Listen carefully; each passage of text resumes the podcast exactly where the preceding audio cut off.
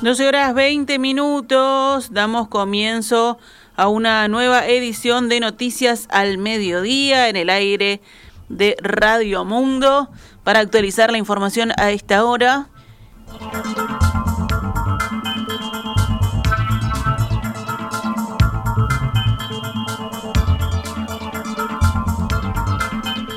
El Poder Ejecutivo enviará hoy al Parlamento el proyecto de ley para exonerar de IVA a los panificados, fideos y productos similares. La medida busca mitigar el alza de algunos productos de la canasta básica y estaría vigente en principio por 30 días. Se ha decidido en lo que hace a los panificados, fideos y productos similares la exoneración del IVA en lo que hace a los nacionales. Actitud similar a los que importan esos productos o los derivados y después estamos viendo el régimen de importación de algunos productos que no se hacen en Uruguay que no son de Uruguay, que tienen algunos temas arancelarios y vamos a avanzar en esos temas, es lo que había expresado el presidente de la República, Luis Lacalle Pou, sobre el tema. Si hablamos de emergencia sanitaria, bueno, los últimos datos, ayer fallecieron cuatro personas con coronavirus en Uruguay, el sábado murió una persona y el viernes dos. Ahora hay 40 pacientes con COVID-19 en CTI, una cifra que ha variado levemente en más o en menos estos últimos días. Ayer fueron detectados 381 contagios nuevos en 4.111 análisis, la tasa de positividad fue del 9,27%. El presidente de la República, Luis Lacalle Pou, se reúne hoy con el ministro de Salud Pública, Daniel Salinas, para definir si queda sin efecto la emergencia sanitaria por COVID-19.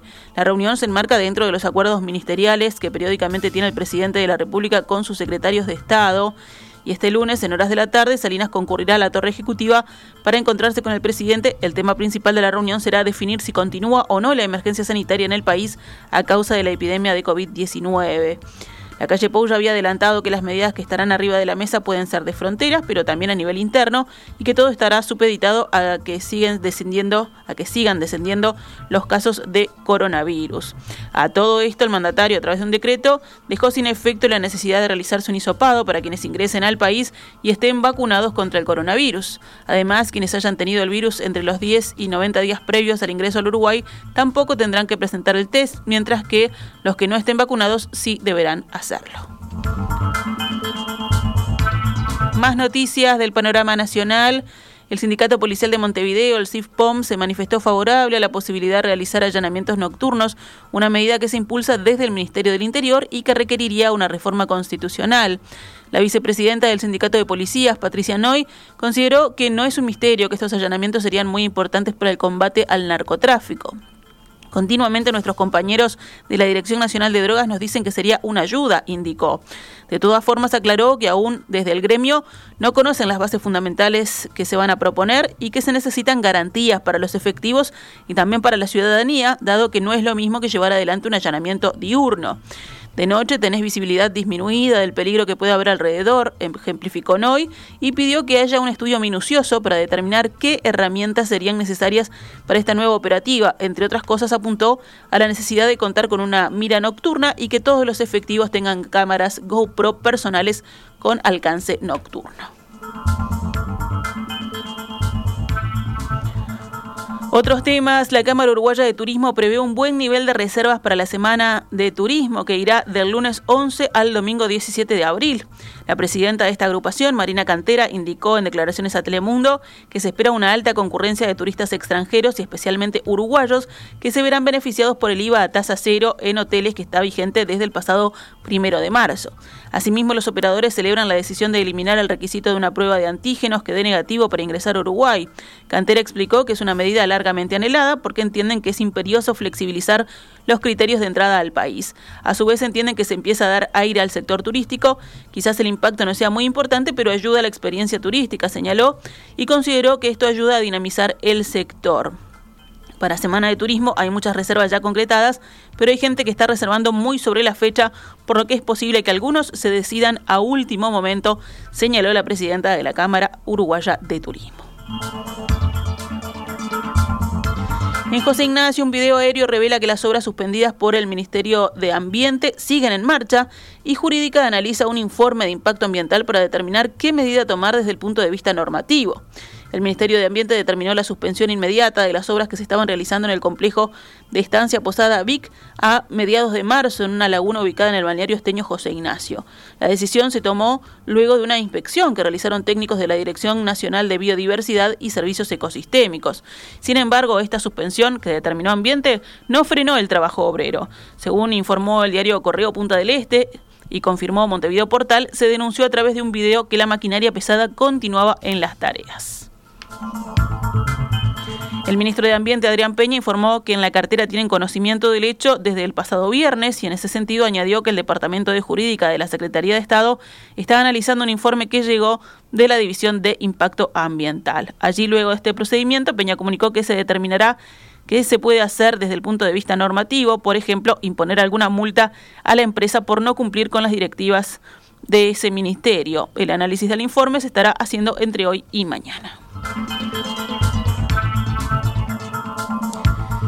En el panorama internacional, en Estados Unidos, la policía de Sacramento, capital de California, continúa buscando a los autores de un tiroteo masivo que dejó seis muertos y doce heridos en el centro de la ciudad durante la madrugada de este domingo.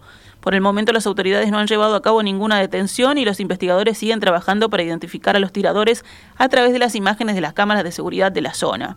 Según informó la policía en un comunicado este domingo, el móvil del suceso fue una pelea con multitud de gente implicada ocurrida pasadas las 2 de la madrugada entre las calles 10 y K, muy cerca del Capitolio de Sacramento. De acuerdo al relato de los investigadores, una persona sin identificar condujo hasta el lugar, bajó de un vehículo y disparó repetidamente contra la multitud. Entre las pruebas obtenidas por los agentes desplegados en el lugar de los hechos se encuentra una pistola robada. El presidente de Chile, Gabriel Boric, destacó las coincidencias políticas con su par de Argentina, Alberto Fernández, al iniciar una visita oficial al país vecino en su primer viaje al exterior como mandatario. Tenemos una misma visión con el presidente Alberto Fernández, dijo a la prensa, al rendir homenaje al general San Martín, libertador de ambos países, en la plaza homónima de Buenos Aires, junto a integrantes de su comitiva y al canciller argentino, Santiago Cafiero, en el primer acto oficial de su agenda. Ambos mandatarios sostenían una audiencia privada antes del mediodía en la Casa Rosada y luego encabezarán una reunión ampliada de la que participarán ministros de ambos gobiernos. En deportes, Deportivo Maldonado ganó anoche y sigue primero solo en la tabla de posiciones del torneo Apertura, ya cumplida la séptima fecha. Deportivo Maldonado justamente venció a Montevideo City Torque 2 a 0. Rentistas y Peñarol empataron 0 a 0. Nacional ganó a Plaza Colonia 1 a 0. Danubio y Wanderers también empataron sin goles. Albion cayó ante Boston River 2 a 1. Defensor Sporting le ganó a River Plate 3 a 2. Cerrito cayó también ante Liverpool 1 a 0 y Fénix venció a Cerro Largo 2 a 0. Deportivo Maldonado lidera con 16 puntos, escoltado por Boston River que tiene 14. Peñarol ya está en la provincia argentina de Santa Fe para debutar mañana martes en la Copa Libertadores 2022. El partido comenzará a las 21.15 en la ciudad de Santa Fe.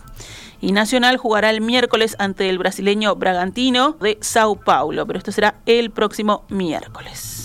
Esta es Radio Mundo, 1170 AM.